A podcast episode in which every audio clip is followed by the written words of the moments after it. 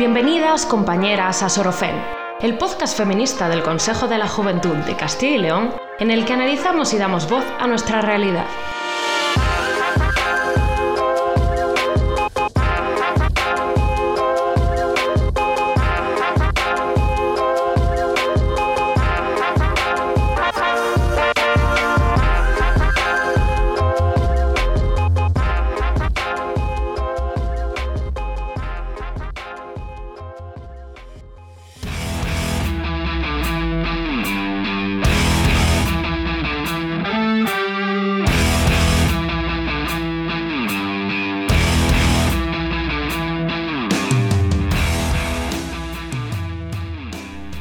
Empezamos nuevo capítulo, esta vez sobre justicia patriarcal y la necesidad de tener un derecho con perspectiva feminista. Cuando hablamos de perspectiva feminista, no hablamos de una perspectiva cualquiera. Es una perspectiva que, como bien señala Marta Madruga abajo, corrige, que señala una deficiencia y como señala una deficiencia, intenta corregirla. Vamos, que no se trata de un punto de vista entre otros. Y es que si lo que queremos es tener un discurso universal, tiene que incluir a la mitad de la humanidad, que somos las mujeres, y eso solo se consigue con perspectiva feminista. Y es que en la justicia que tenemos sigue muy presente el mito de que las mujeres somos malas y mentirosas por naturaleza, y los hombres buenos de forma innata, hasta el punto de que se pone en duda la veracidad de nuestro testimonio en función de, por ejemplo, nuestros hobbies, la ropa que llevamos, nuestra vida sexual. Cualquier excusa es buena para culpabilizarnos y si sobrevivimos debemos demostrar una y otra vez que no lo estábamos buscando y que dimos muestras claras de que no queríamos. Quedarse en shock o estar inconsciente tampoco nos exime. Y es que esta justicia o injusticia patriarcal no solo deja desamparadas a las mujeres, sino también a la infancia. Y así se ha demostrado con sentencias vergonzosas cómo se ha rebajado la pena a agresores sexuales porque las víctimas, niñas y niños pequeños, no habían opuesto resistencia. La violencia sexual y la actuación decepcionante de la justicia ha perpetuado que las feministas nos echáramos a las calles reclamando una justicia a la altura de una sociedad que pretende ser cada día más igualitaria y más justa. Necesitamos equidad en los órganos de poder judicial y una obligada perspectiva feminista porque no queremos más jueces holgorio. El famoso juez Ricardo González que vio Holgorio en la violación de la manada y ha pasado a conocerse así como juez Holgorio. No queremos jueces ni juezas que nos pregunten si cerramos bien las piernas, no queremos que se nos culpabilicen y se nos revictimice a las mujeres. Tampoco queremos madres obligadas a tener que entregar a sus hijas o hijos a su maltratador. Necesitamos una justicia con perspectiva feminista que garantice la igualdad entre hombres y mujeres. Para hablar sobre este tema, hoy nos acompaña Herminia Suárez Mata. Sube el volumen porque empezamos.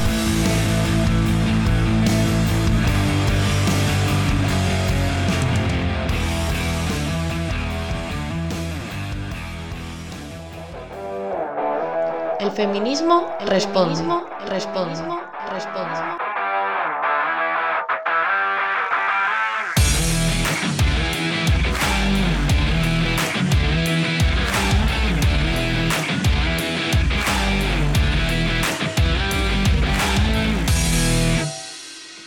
Bueno, pues hoy nos acompaña Herminia Suárez Mata.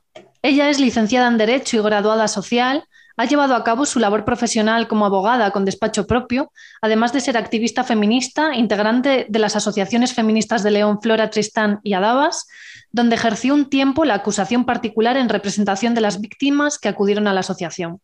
Actualmente está jubilada, pero su compromiso con el feminismo está tan latente que tenemos el placer de que nos acompañe hoy. Bienvenida, Arminia. ¿Cómo estás? Muchas gracias, Nelida. Gracias a vosotras. Estoy muy bien. Muchas gracias.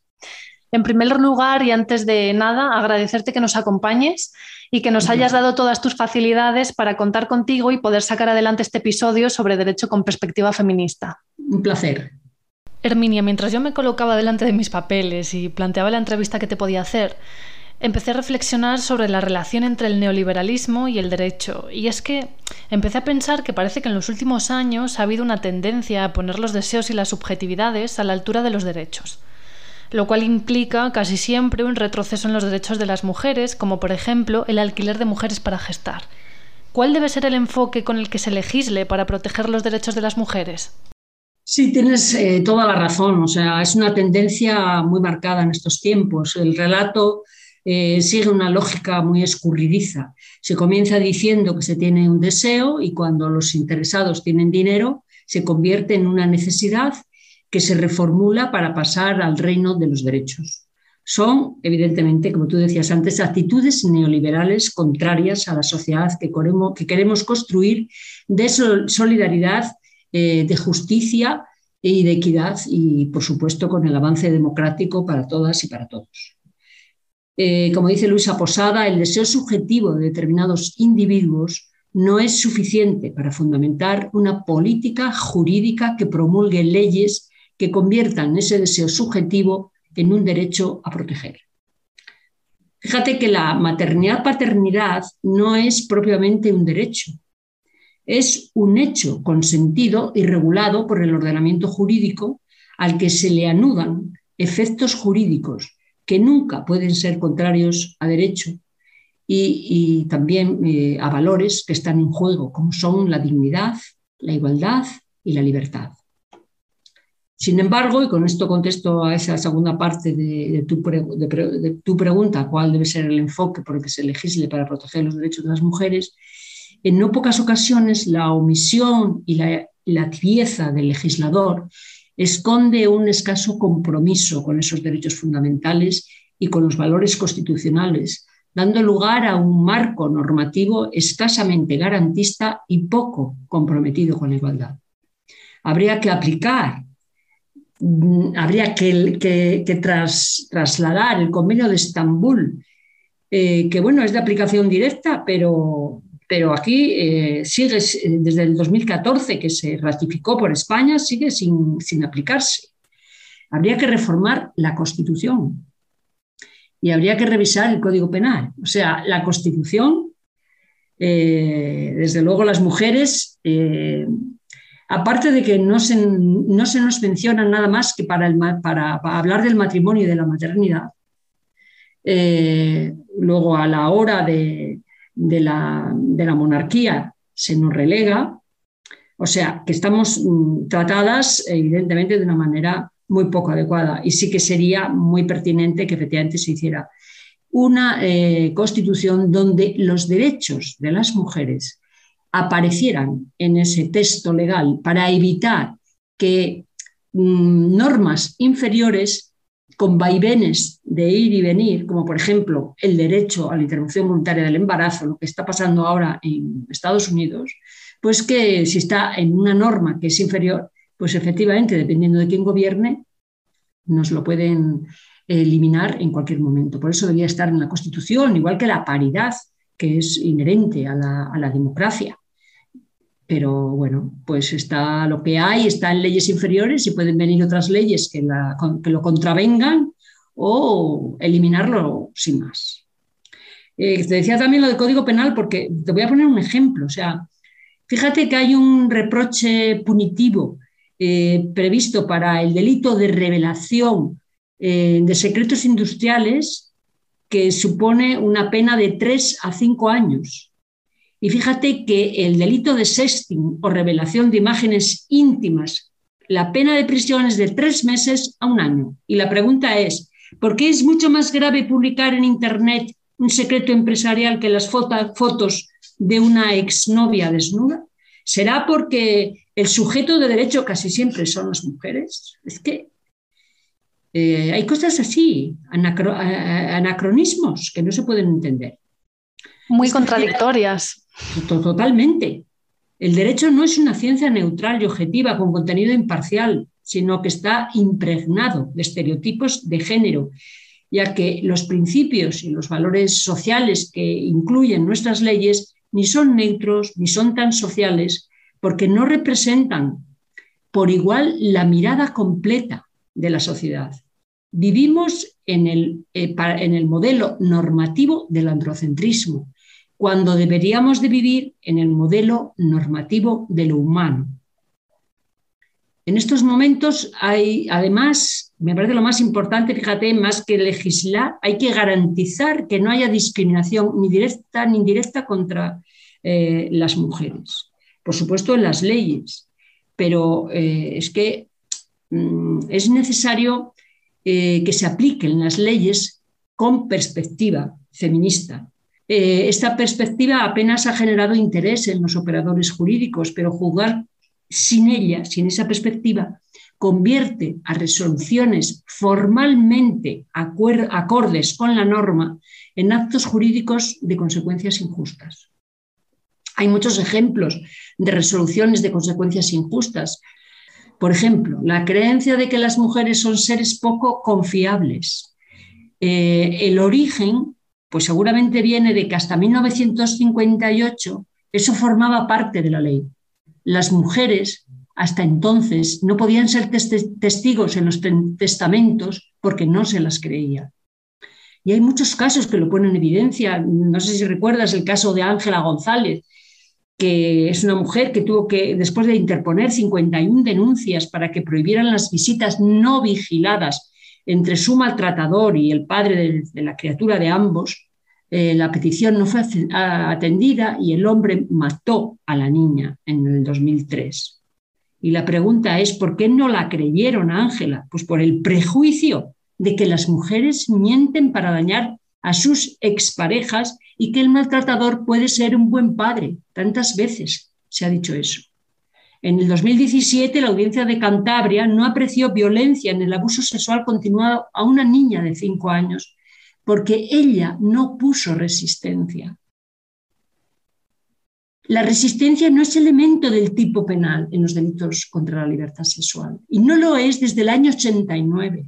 Y ahora vienen diciendo que es que ahora con la nueva ley del solo sí es sí que por fin va a desaparecer el exigir la resistencia. La resistencia no es elemento del tipo penal, pero se sigue exigiendo a una niña de cinco años. No le hace falta a una persona cercana, sea su padre, su abuelo, su tío. No le hace falta nada. La intimidad con la presencia. Y la intimidación y la violencia forman parte del delito de agresión sexual.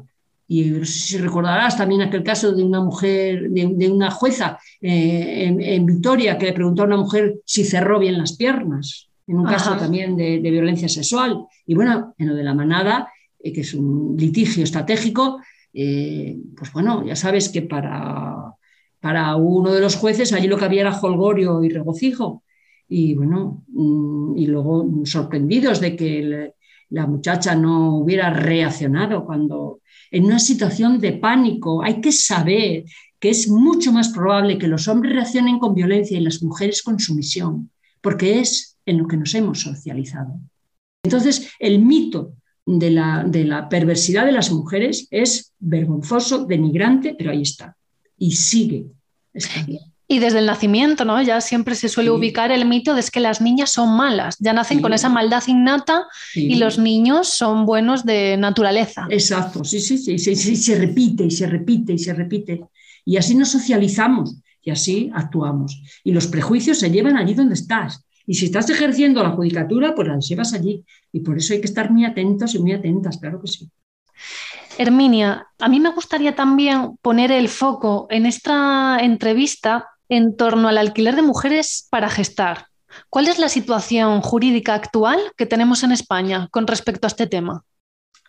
Bueno, en principio es una actividad que se declara nula de pleno derecho en virtud del artículo 10 de la Ley de Reproducción Humana Asistida. Entonces, eh, luego hay un artículo en el Código Penal 221 que, bueno, mm, se podría aplicar, pero no se aplica no está específicamente tipificado y el derecho penal es un derecho de intervención mínima, con lo cual pues eh, nunca se ha aplicado. Entonces, eh, vamos a ver, estos, estos contratos son contratos mercantiles abusivos que exigen la renuncia de derechos que asisten a una mujer embarazada y, conllevan evidentemente una mercantilización y cosificación tanto de las criaturas que nacen en estas circunstancias como de las mujeres que los gestan y paren. Como te decía, son nulos de pleno derecho en virtud de esta ley que es del año 2006, pero que ya viene desde 1988. Y hay una sentencia, te voy a decir solo para que veas eh, cómo mm, la sala primera del Tribunal Supremo, que es la sala de lo civil, ha declarado en dos sentencias mm, lo mismo, desde el año 2013 y ahora en el 2022. Dice que la gestación por sustitución vulnera los derechos fundamentales reconocidos en la Constitución y en los convenios internacionales sobre derechos humanos. Entonces, eh, es curioso, ya lo declaró en el 2013, lo ratificó luego en el 2015, insiste en que efectivamente se vulneran los derechos fundamentales tanto de la mujer como de la criatura.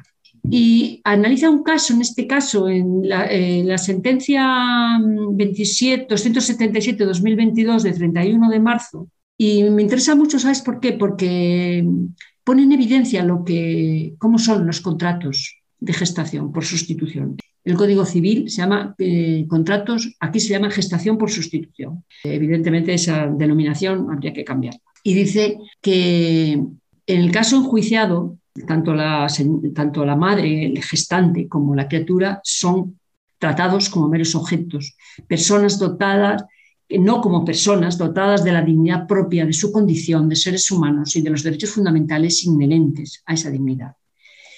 Y dice que la madre gestante se obliga desde el principio a entregar al niño que va a gestar y renuncia antes del parto, incluso antes de la concepción, a cualquier derecho derivado de su maternidad.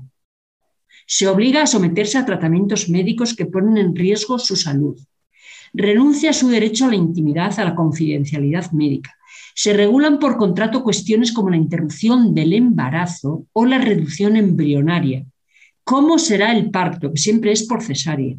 ¿Qué puede comer o beber? Se fijan sus hábitos de vida, se le prohíben las relaciones sexuales, se le restringe la libertad de movimiento y de residencia.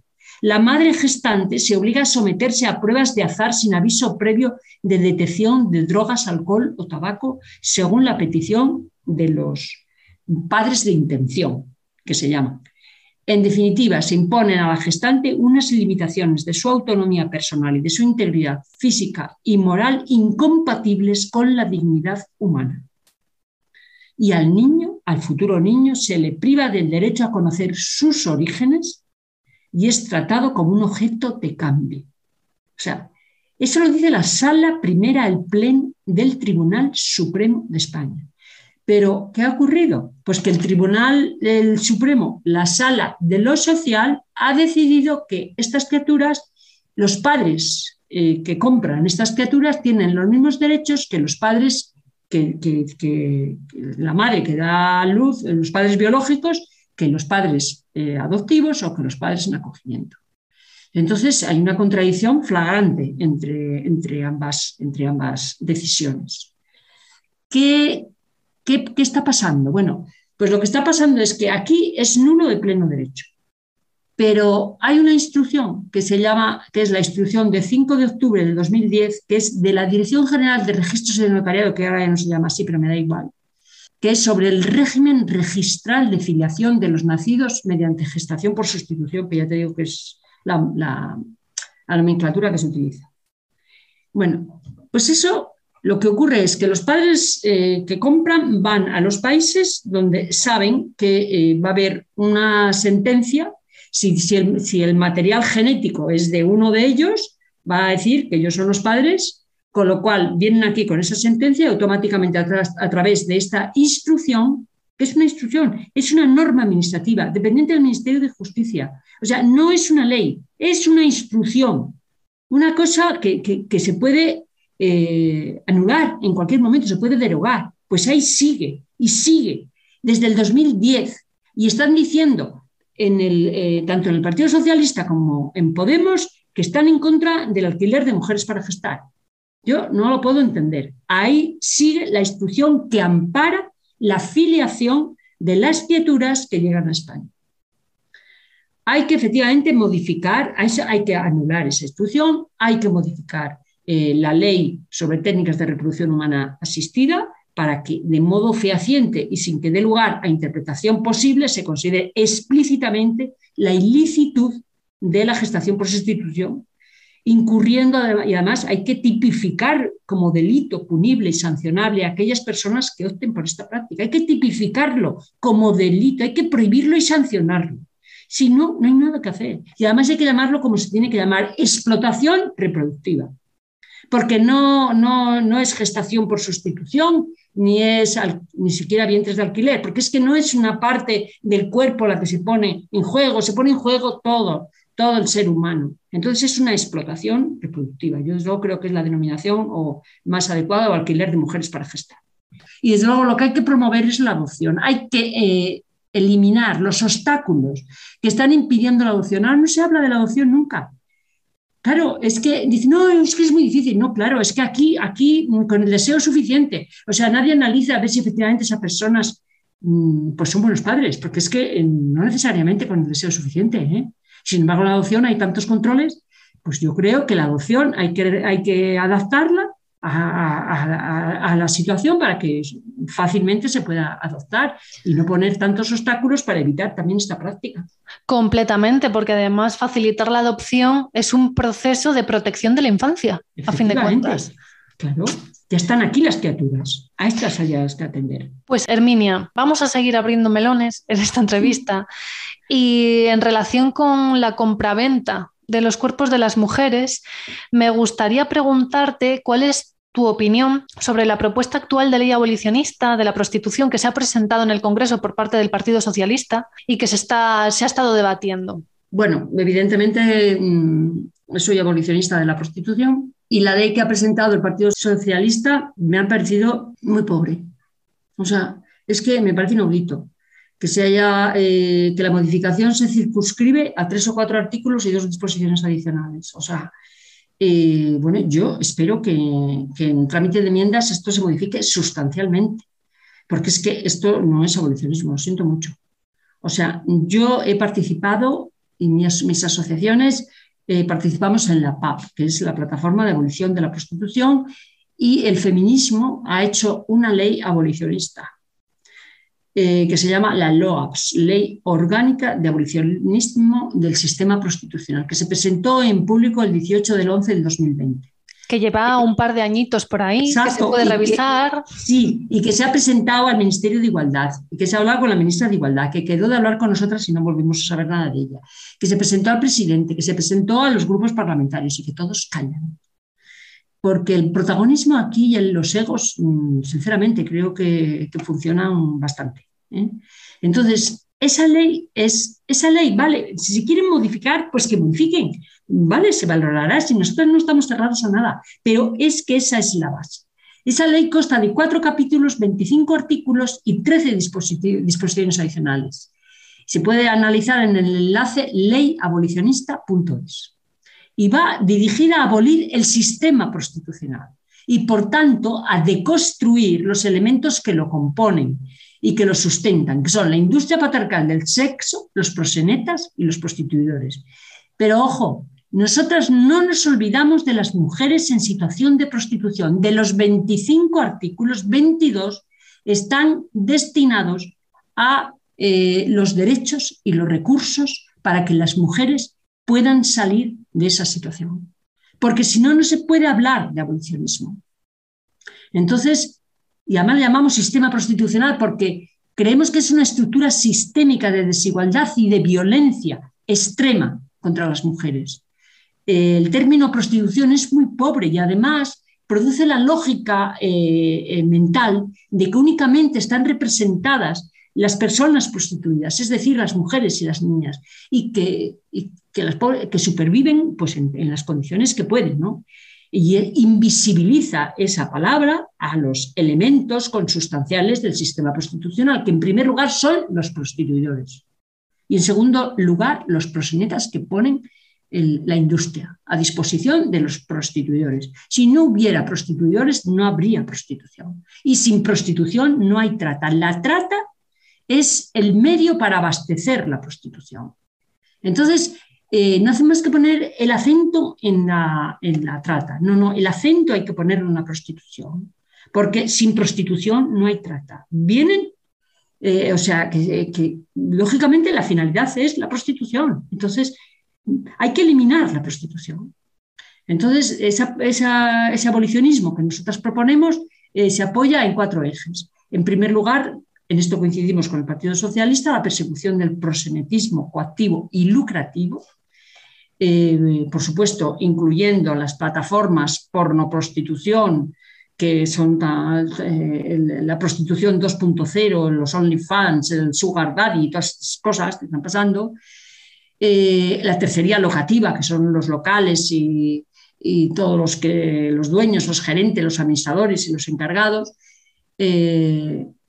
los lover boys que se llaman ahora, que son los rufianes y los chulos de toda la vida, que enamoran a las mujeres, esto ocurre con muchísima frecuencia, mm, enamoran a las mujeres, las, las, dicen que vamos a otro país que aquí no se puede vivir y vienen a España concretamente, las venden o las, las dedican a, la prostitución. Eh, por supuesto, hay que multar a los puteros, que bueno, ya saben, hay que disuadir eh, la demanda de, esos servicios. Eh, y, y desde luego, lo más importante es el desarrollo de políticas públicas para que las mujeres que están en prostitución puedan salir y puedan ser reparadas. Y por supuesto no podemos olvidar del cuarto pilar, que es un programa de educación afectivo-sexual en los centros de enseñanza, pero no solo en los centros de enseñanza, hay que dirigirlo también a la socialización y a la cultura. Por lo tanto, los fines de esa ley de carácter integral, es una figura poliédrica que recorre desde la concienciación de las sociedades, de la sensibilización eh, de todos los poderes públicos y de, toda la acción pública, hasta la definición clara y expresa de los derechos y de los recursos destinados a las mujeres prostituidas, la garantía de que esos mecanismos se van a poner en marcha a través eh, de medidas de coordinación interadministrativa y de colaboración con las entidades sociales abolicionistas. Entonces, es que mm, nos parece fundamental y nosotras, desde luego, estamos eh, defendiendo esa ley eh, y no vamos a, cejar en nuestro empeño. Y bueno, a ver lo que va a hacer el Partido Socialista, porque sinceramente creo que presentar eh, esa norma en el Parlamento es manifiestamente insuficiente. Creo que eso no es abolicionismo. Herminia, y ya te voy a lanzar la última pregunta para terminar esta entrevista. Y me gustaría que también nos dices tu opinión sobre la llamada ley trans que tantas controversias está generando actualmente. Me gustaría que, nos contases un poco cuál es el laberinto jurídico de esta ley. Creo que me voy a referir eh, a tres aspectos. A la autodeterminación, a la, infancia, que creo que, tiene mucha relevancia, y, a la vulneración de los derechos de las mujeres o al borrado de las mujeres, que es de lo que se habla. Mm, voy a omitir otras muchas cosas. Por ejemplo, el, sistema que establece de infracciones y sanciones administrativas, que es terrible. Eh, invierte la carga de la prueba y además, aunque penalmente no tengas ninguna responsabilidad, la puedes tener administrativamente y además quien juzga no es el, Estado, sino un, organismo específico. O sea que bueno, en fin. Bueno, en primer lugar, eh, quería decir que el término ley trans es un término paraguas, es un término completamente ambiguo. ¿Qué significa? Te puedes preguntar. Y la mayoría de la población y de la ciudadanía cree que significa transexual, porque bueno, trans, pues transexual. Pero en realidad, a, mi juicio, esta ley no es para personas transexuales, sino para permitir el cambio de sexo legal a cualquiera, aunque no tenga ni disforia ni incongruencia de sexo. Cualquiera. ¿Y por qué digo esto? Pues porque el texto del anteproyecto, que es proyecto, permite que las personas modifiquen el sexo registral mediante una simple declaración en el registro civil, sin presentar informes ni médicos ni psicológicos que acrediten que son transexuales. No hay precedentes en el ordenamiento jurídico de autodeterminación de otros elementos registrales como por ejemplo la edad o la nacionalidad, que no pueden cambiarse mediante una declaración. Solo ocurre aquí. Es que la ley del 2007, que es la ley vigente, ya permite la autodeterminación. Eh, que sí, que hay que superar el paradigma de la enfermedad, dicen ellos. Vale, pues hay que superar el paradigma de la enfermedad, estamos de acuerdo. Pero eso no implica acceder al cambio de sexo registral eh, simplemente con pedirlo y no debe, se debe exigir el cumplimiento de algún requisito referido al menos a la estabilidad. Porque es que lo que dice es que tú vas al registro civil y dices, soy yo, Herminia Suárez, voy al registro civil y digo, soy un hombre. A los tres meses vuelvo, me ratifico y nada más. Nadie me pide nada. El juez no me puede pedir nada. Esto sí que está convirtiendo los deseos en derechos. Es un derecho absoluto que debería, que, haría, si se, si se lleva a cabo, haría prevalecer la mera declaración de voluntad incluso por encima de la seguridad jurídica que el Estado debe de garantizar, de acuerdo con el artículo 9.3 de la Constitución española. El Estado tiene que garantizar la seguridad jurídica. Si se eliminan todos los requisitos objetivos y objetivables, es imposible hablar de fraude. Pedir un informe no criminaliza a nadie y no conlleva presumir que se va a cometer un fraude o mentir. A mí, eh, por ser de Adadas, tengo que, presentar, mm, y, como trata con menores, tengo que presentar el certificado de antecedentes penales. ¿Y, eso qué, pasa? Que, me produce algún problema. O sea, pero bueno, esto me, está criminalizando acaso. Pero todo el mundo tiene que presentar eh, documentos y papeles. Entonces, bueno, esto de que la mera voluntad, la mera declaración, es que, es que estamos completamente expuestos al fraude.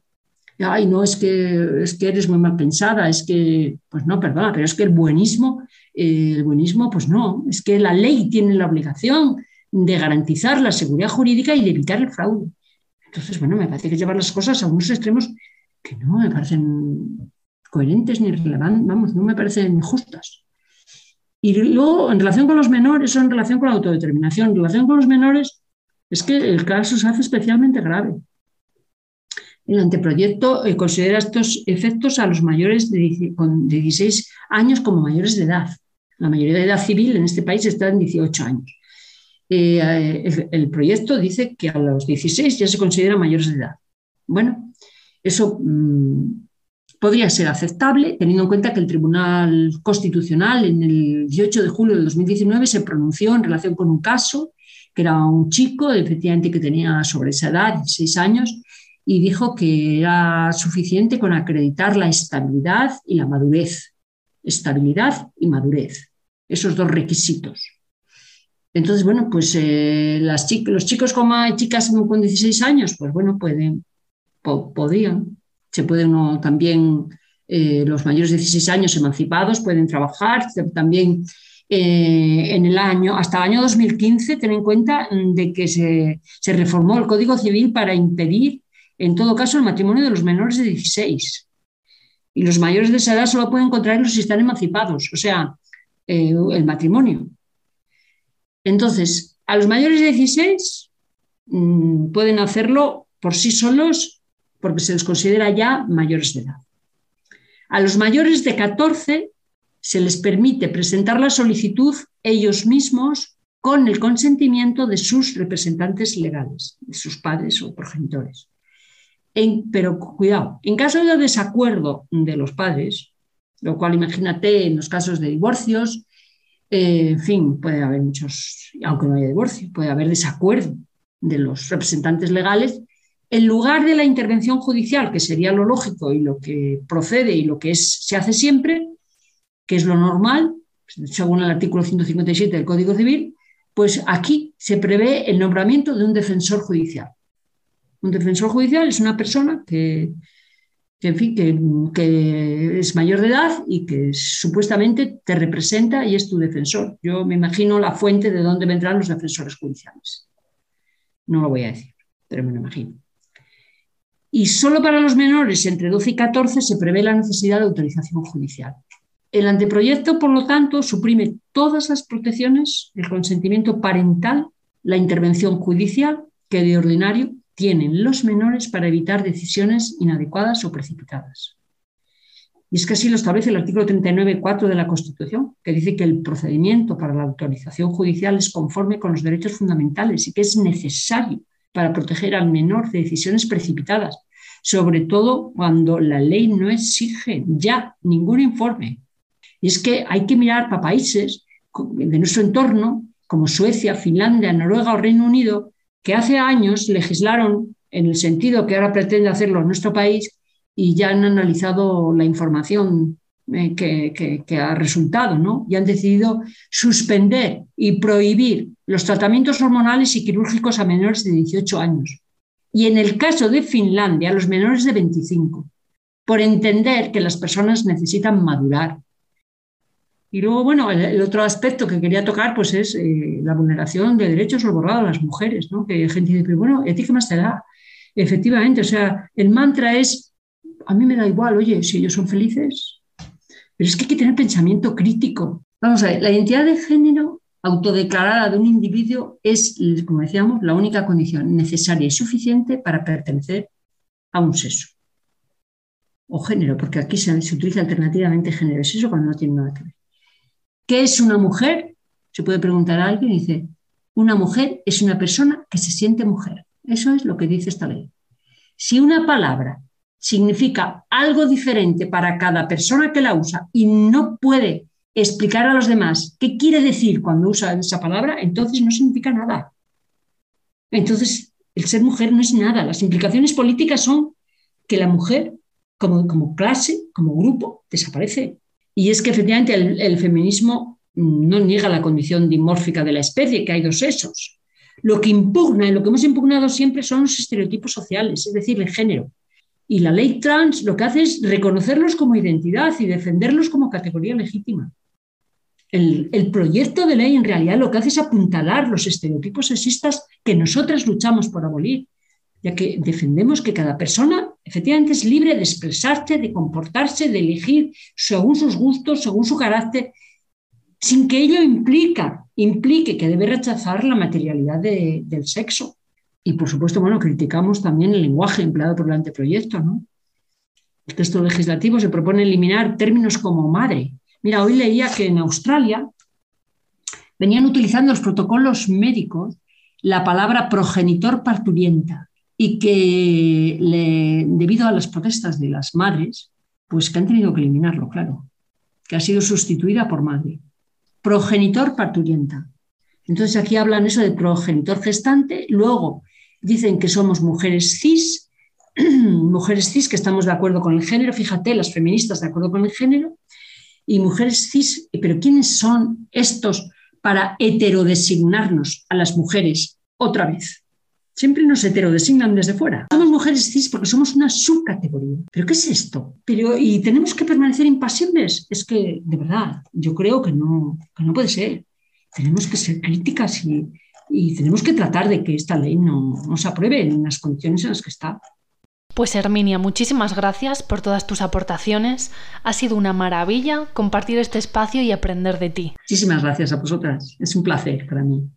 Para nosotras lo es, de verdad, que nos acompañes aquí y que podamos sacar adelante este capítulo, que además creemos que es muy importante darle visibilidad y sobre todo, estando en los tiempos que estamos, entender más cómo funciona el derecho y cómo funcionan las leyes. Y creo que con esta entrevista ayuda a eso. Así que muchísimas gracias. Pues nada, muchísimas gracias a vosotras y efectivamente yo creo que hay que tratar de clarificar las cosas sin ánimo de ofender a nadie y sin ánimo de molestar y sin ánimo de controversias pero desde luego las cosas pues hay que ponerlas en evidencia para poder corregirlas, si no, no podremos hacerlo nunca. Y yo creo que eso no puede molestar a nadie, no debería molestar a nadie y es nuestro comedido, a fin de cuentas, como feministas. Es lo que tenemos. Pues Herminia, desearte una maravillosa jubilación también. Muchas gracias. Ya sabes que jubilación viene de júbilo. Así que yo... Es verdad, claro, claro. No había parado a pensar en ese juego de palabras. Sí, yo sí. Disfrútala. Vamos a ello. Eso, y hasta que el feminismo nos vuelva a encontrar en otros derroteros. Eso será en cualquier momento. Gracias. Pues nada, será un placer para mí volverte a encontrar. Gracias.